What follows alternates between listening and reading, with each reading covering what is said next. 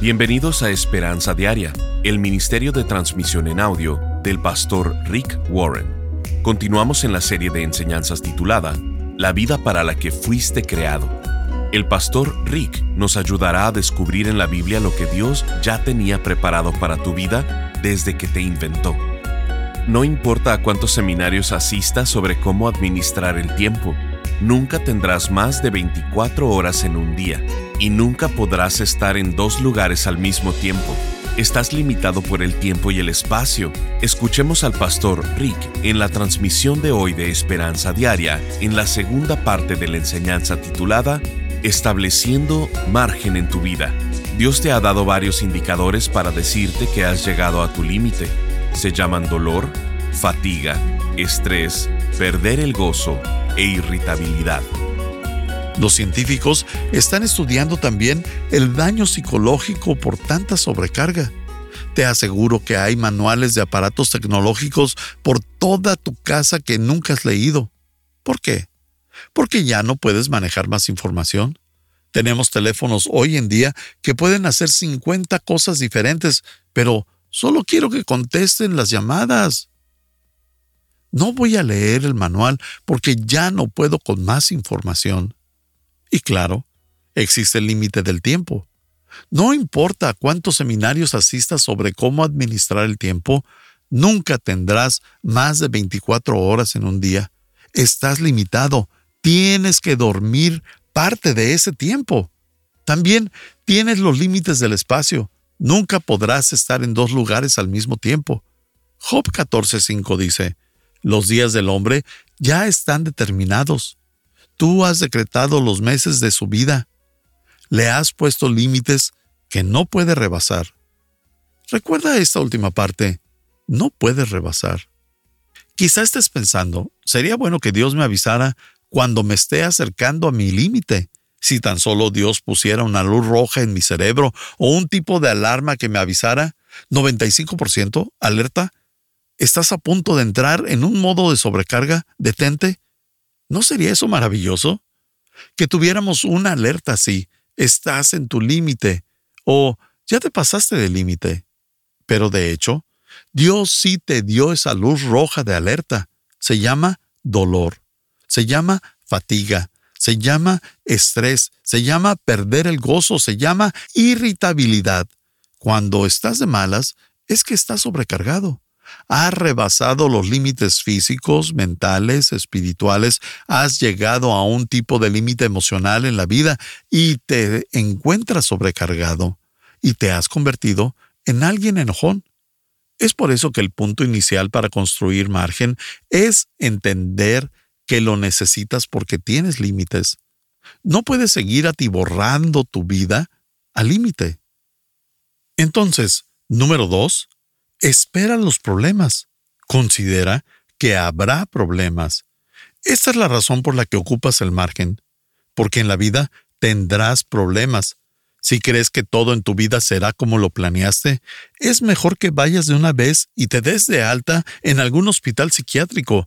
Nada es como lo planeamos, ni siquiera puedo hacer que una hora de mi vida vaya de acuerdo al plan mucho menos lograré que lo sea un día, una semana, un mes o mi vida entera. Planear es bueno, pero nada va a salir como lo planeas. Si lo crees, solo te estarás creando un camino de decepción. Si piensas, voy a recorrer X distancia y me tomará 15 minutos sin tráfico, será mejor que tengas un margen, porque podría haber tráfico, se te podría ponchar una llanta, se te podría acabar la gasolina. Quizá se te olvide algo y tengas que regresar. Algunos de ustedes han estado viniendo a la iglesia Saddleback por 10 años y todavía no pueden llegar temprano. Necesitas tener un margen en tu vida, porque puedes pensar, son solo 15 minutos de mi casa a la iglesia. Pues sí, pero una vez que llegas, te toma otros 10 minutos en llegar al edificio. Entonces, no son solo 15 minutos, ya son 25 minutos. Quizá sea mejor que le agregues otros cinco minutos porque seguramente vas a parar por una dona. El hecho de que siempre llegues tarde es que solo muestra que no tienes márgenes en tu vida. Por eso llegas tarde todo el tiempo. considera que tendrás problemas. Jesús nos los dijo, nos dijo que esperáramos los problemas. En Juan 16:33 nos dice, en el mundo tendrán aflicción. Observa la palabra tendrán. Él no dice quizá. Podría ser que tengan aflicción. Él dice, en el mundo tendrán aflicción. Entonces, ¿por qué nos sorprendemos? Naturalmente asumimos que todo estará bien, todo saldrá como lo planeamos. Aquí me estoy hablando a mí mismo. Soy una persona muy optimista por naturaleza. No pienso en lo que posiblemente salga mal. No funciono de esa manera. Por esa razón, ocupo gente a mi alrededor que me diga, ¿y qué tal si? Esto o el otro. Pero no, yo no pienso así. Siempre estoy diciendo, todo va a salir bien, todo va a salir a la perfección, todo estará bien. Así que necesito esperar lo inesperado. En otras palabras, espero lo mejor, pero planeo para lo peor. Recuerdo hace varios años atrás, durante uno de los momentos más débiles de mi esposa, la convencí de tomar unas vacaciones sin planearlas. Solo pongamos a nuestros hijos en el carro y vayámonos a algún lado. ¿A dónde? No lo sé. Será una aventura. Agarremos el carro y vayamos a algún lado. Ella me dijo, ¿por qué querrías hacer una locura así? Y yo le contesté, porque todo en mi vida está planeado a la perfección. Como pastor de una iglesia tan grande, casi cada minuto de mi vida está dentro de un plan. Necesito unas vacaciones de la planeación. Ocupo hacer algo que no esté planeado. Parecía una idea muy lógica. Parecía una buena idea. Así que pusimos a nuestros hijos en el auto y nos dirigimos al desierto sin saber hacia dónde íbamos. La primera noche llegamos a la ciudad de Durango, en Colorado, y dormimos en el carro porque en toda la ciudad no había moteles abiertos. Cada hotel, motel, todo estaba saturado, así que dormimos en el auto. La segunda noche llegamos a Denver, en el mismo estado de Colorado, y tampoco había ni un solo hotel disponible en toda la ciudad. ¿Cómo iba a saber que era el rodeo anual? Y ya todo estaba reservado desde muchas semanas antes. No había un solo cuarto en toda la ciudad. Así que una vez más, dormimos en el carro. La tercera noche llegamos al motel Cucaracha en Utah. Ese lugar era administrado por una gasolinera. Los cuartos del motel eran casas móviles que estaban en muy malas condiciones. En la que nosotros nos quedamos tenía una puerta que se estaba cayendo y el mosquitero tenía perforaciones por las que los moscos podrían pasar. Pequeñas cucarachas caminaban por las paredes y el techo, así que dormimos en el carro. Así fue hasta que en camino de regreso a casa, en la última noche, recuerdo llegar a Las Vegas y estar sentado en un lobby de un hotel lleno de humo a la una de la mañana, esperando a que una habitación se desocupara. Esas fueron unas vacaciones divertidas.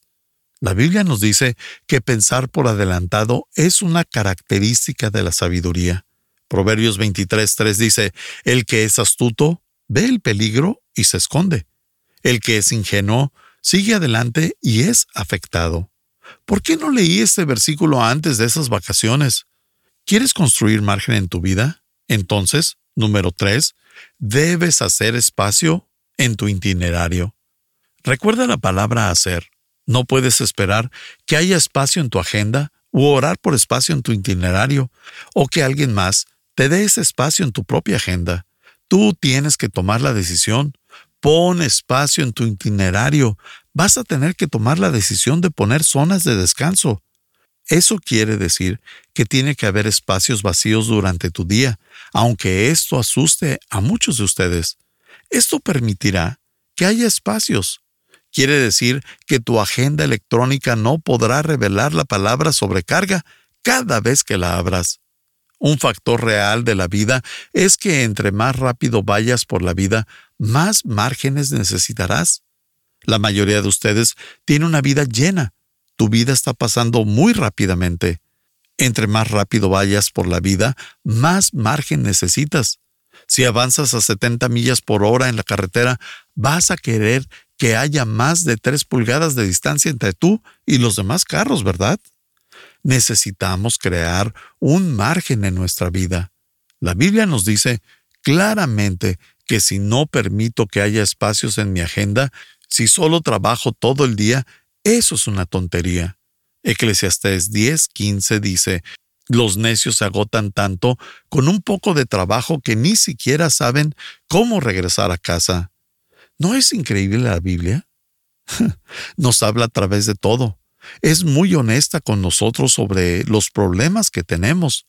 ¿Por qué nos encontramos trabajando todo el tiempo? Esto me recuerda la historia de un hombre que llega a casa y su hija de preescolar le preguntó por qué trabajaba tanto y por qué siempre traía más trabajo a su casa. Él la vio y le respondió, porque no alcanzo a terminar mi trabajo, así que lo tengo que traer a casa para terminarlo. La hija lo miró fijamente y le dijo, Papi, creo que te tienes que poner en el grupo que trabaja lento. Estás escuchando Esperanza Diaria. En un momento el pastor Rick regresará con el resto del mensaje de la transmisión de hoy. ¿Por qué nos saturamos de actividades? ¿Por qué permitimos que nuestros cuerpos, emociones, agendas y nuestros presupuestos queden saturados? La respuesta siempre es la misma. Intentamos hacer demasiadas cosas. ¿Y por qué siempre intentamos hacer tantas cosas? La respuesta es porque olvidamos lo que más importa. En lugar de enfocarnos en las cosas que en realidad cuentan, que en verdad son importantes, en las cosas que hace la diferencia. Queremos hacer todo y como resultado nos saturamos. Por esto, el pastor Rick ha preparado una serie de ocho conferencias titulada La vida para la que fuiste creado porque Dios no quiere que vivas apurado, presionado o temiendo al futuro. Nos encantaría mandarte esta serie de conferencias en formato MP3 de alta calidad descargable. Solo visítanos en pastorricespañol.com o llámanos al 949-713-5151 para contribuir económicamente con Esperanza Diaria con cualquier cantidad. Y te enviaremos estas ocho enseñanzas desalojando la envidia de tu corazón, preparándote para ser usado por Dios, reduciendo la velocidad, estableciendo margen en tu vida, recordando lo que es más importante, cómo aligerar tu carga, enfocando tu vida y las personas que Dios escoge y usa. Llámanos al 949-713-5151 o visítanos en pastorricespañol.com.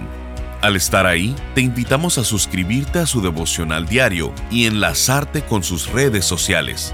Si quieres hacerle saber al pastor Rick la manera en que estas transmisiones han tocado tu vida, escríbele a esperanza@pastorrick.com. Ahora volvamos con el pastor Rick y escuchemos el resto del mensaje del día de hoy. No puedes esperar que haya espacio en tu agenda u orar por espacio en tu itinerario o que alguien más te dé ese espacio en tu propia agenda. Tú tienes que tomar la decisión. Pon espacio en tu itinerario. Vas a tener que tomar la decisión de poner zonas de descanso. Eso quiere decir que tiene que haber espacios vacíos durante tu día, aunque esto asuste a muchos de ustedes. Esto permitirá que haya espacios. Quiere decir que tu agenda electrónica no podrá revelar la palabra sobrecarga cada vez que la abras. Un factor real de la vida es que entre más rápido vayas por la vida, más márgenes necesitarás. La mayoría de ustedes tiene una vida llena, tu vida está pasando muy rápidamente. Entre más rápido vayas por la vida, más margen necesitas.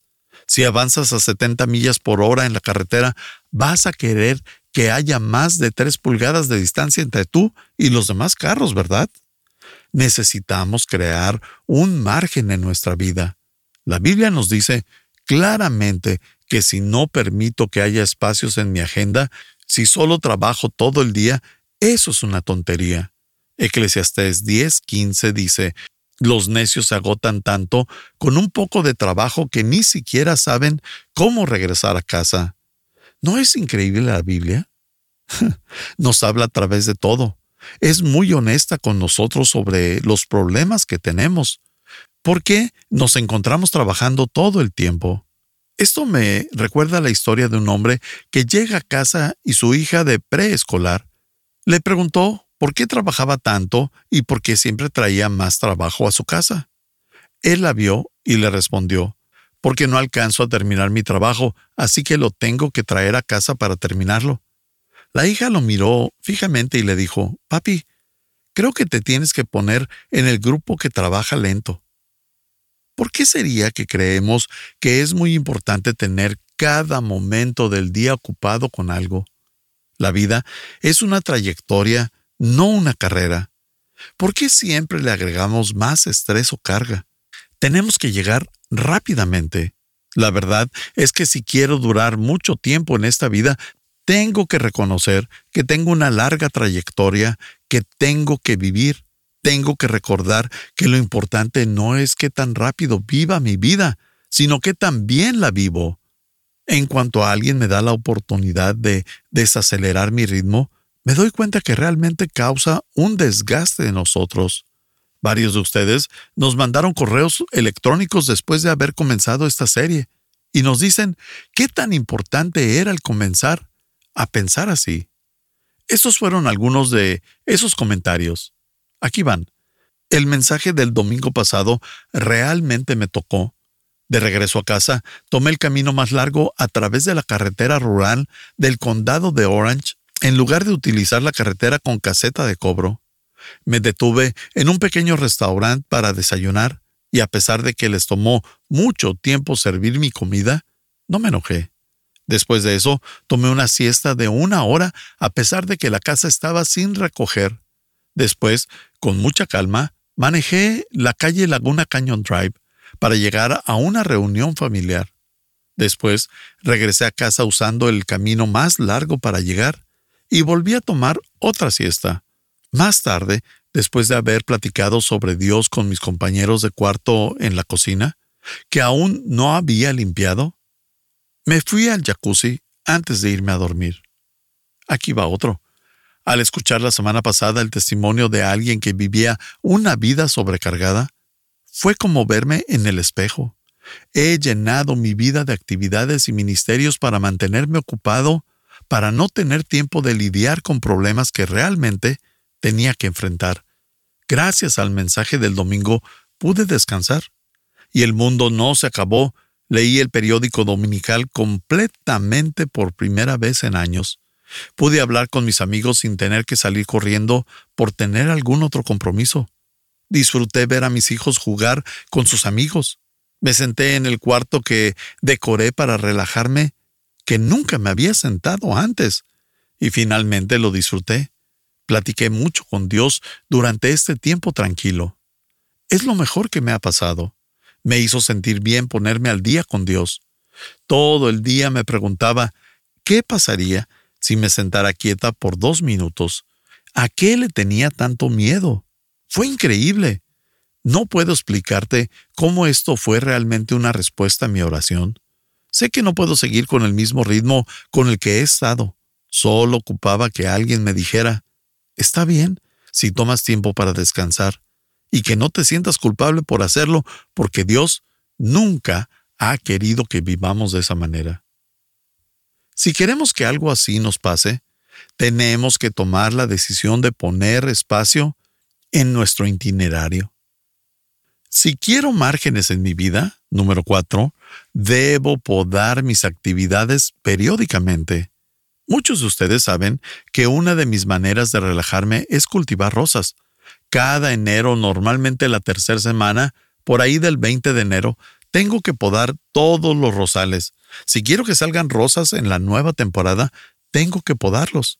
Así que este año, el 20 de enero, me preparé para podarlos. Aún había muchas ramas listas para florecer. ¿Sabes qué tan difícil es tener que cortar una rosa que aún no floreció?